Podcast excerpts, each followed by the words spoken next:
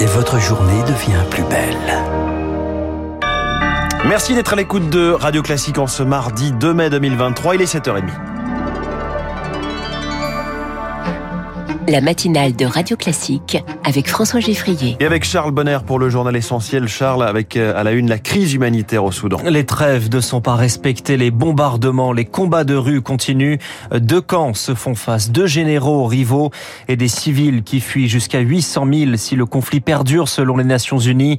Des combats qui s'installent jusque dans les hôpitaux Rémi Valaise. À El Fashir, la capitale du Nord Darfour, on ne trouve plus qu'un seul hôpital opérationnel. La situation est assez dramatique. Présente sur place, Claire Nicolet est responsable des activités de Médecins sans frontières au Soudan. On était euh, sur un hôpital de 38 lits. Aujourd'hui, il en a 108. Les 108 lits sont pleins, donc ça veut dire que quand vous avez des nouvelles admissions, c'est sur des nappes dans les couloirs, couchés par terre. Nos équipes euh, ont travaillé pratiquement 24 heures, 7 euh, jours sur 7 depuis deux semaines. On a eu plus d'une cinquantaine de morts. C'est énorme, donc c'est extrêmement difficile pour les équipes au niveau du stress, au niveau des familles. C'est pour ça que l'on a besoin de renforcer aussi nos équipes. Mais pour l'instant, les conditions ne sont pas réunies pour permettre à MSF d'acheminer du renfort humain et matériel au Soudan.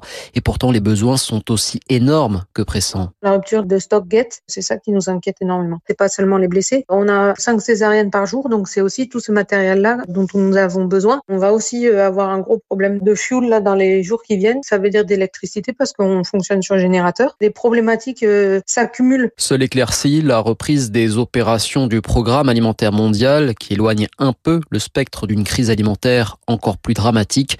7 millions de Soudanais dépendent de ce programme onusien, dont une majorité au Darfour. L'éclairage de Rémi Vallès, c'est une estimation du renseignement américain. Depuis décembre, 20 000 soldats russes sont morts en Ukraine. Cela comporte à la fois les militaires de l'armée et les mercenaires du groupe Wagner.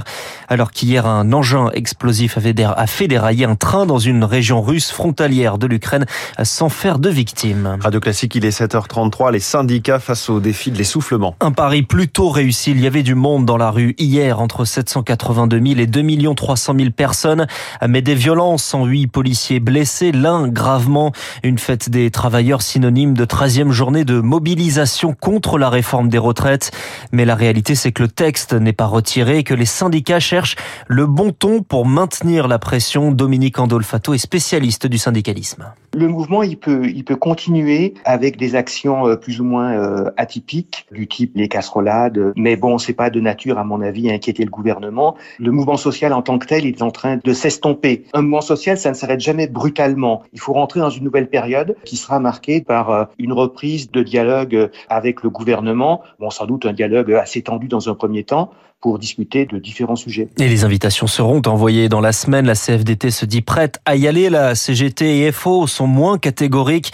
Et en face, le gouvernement espère profiter de cette indécision pour tourner la page des retraites. Charles Ducrot. L'objectif pour les prochains jours, avancer sans pour autant passer à autre chose, résume énigmatique un cadre de la Macronie. Pour cela, Elisabeth Borne compte sur le rendez-vous avec les syndicats. C'est par le dialogue social qu'on apporte les bonnes solutions pour les salariés, rappelait la chef du gouvernement sur le terrain vendredi dernier.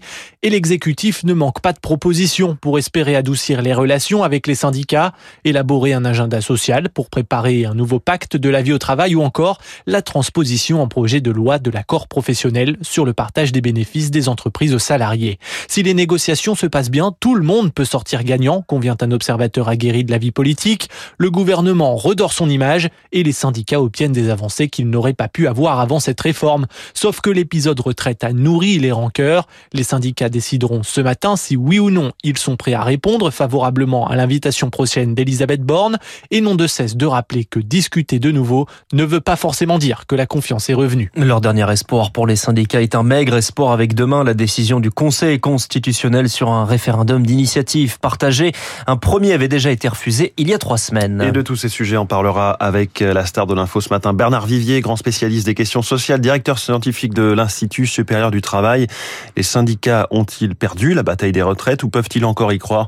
Question que je lui poserai donc dans un peu moins de trois quarts d'heure. Elle compte aussi profiter du mouvement tout en dénonçant les violences des manifestations, trouver le moyen de convertir les cortèges en bulletin de vote. Marine Le Pen en contre-programmation un 1er mai au Havre pour sa fête de la nation et un discours sous forme de charge contre Emmanuel Macron. Rarement un président n'a été si déconnecté, si esselé, si assiégé mais encore si arrogant.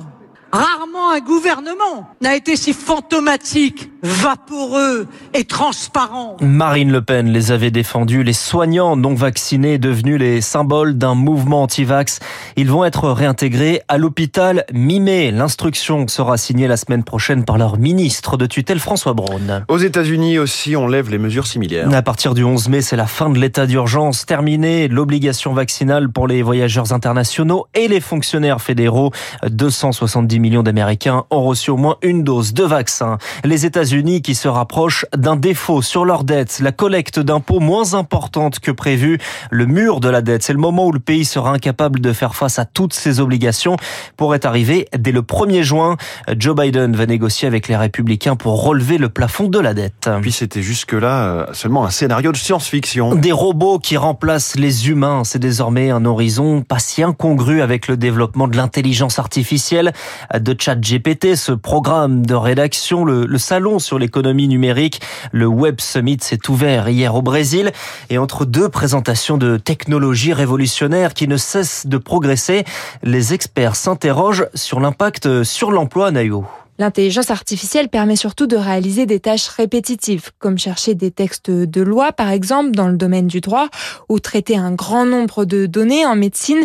Mais il n'est pas question que la machine remplace l'homme, explique Laurence De Villers, professeure en intelligence artificielle à la Sorbonne. La machine va apporter euh, des informations en plus, mais l'humain doit rester euh, maître des décisions. Et pour bien faire ça, il est important d'apprendre quand le résultat produit par la machine, avec une certaine probabilité, plus ou moins fiable, intéressant, pour utiliser intelligemment cet outil. Le but, c'est de libérer du temps pour des tâches à haute valeur ajoutée, mais l'utilisation de l'intelligence artificielle peut aussi conduire à une dégradation des conditions de travail, alerte Juan Sébastien Carbonel, sociologue du travail. Le management algorithmique, comme on l'appelle, c'est-à-dire euh, l'utilisation de logiciels qui dictent aux salariés euh, ce qu'il faut faire, à quel rythme, de quelle façon, ceci a des effets également sur le travail des RH, des managers, parce que euh, leur métier se voient déqualifiés, ils font davantage d'exécution à partir de données qui leur sont fournies directement par les intelligences artificielles. Reste aussi la question de la conception de ces intelligences artificielles qui fait appel à des travailleurs précaires exerçant souvent dans des pays pauvres.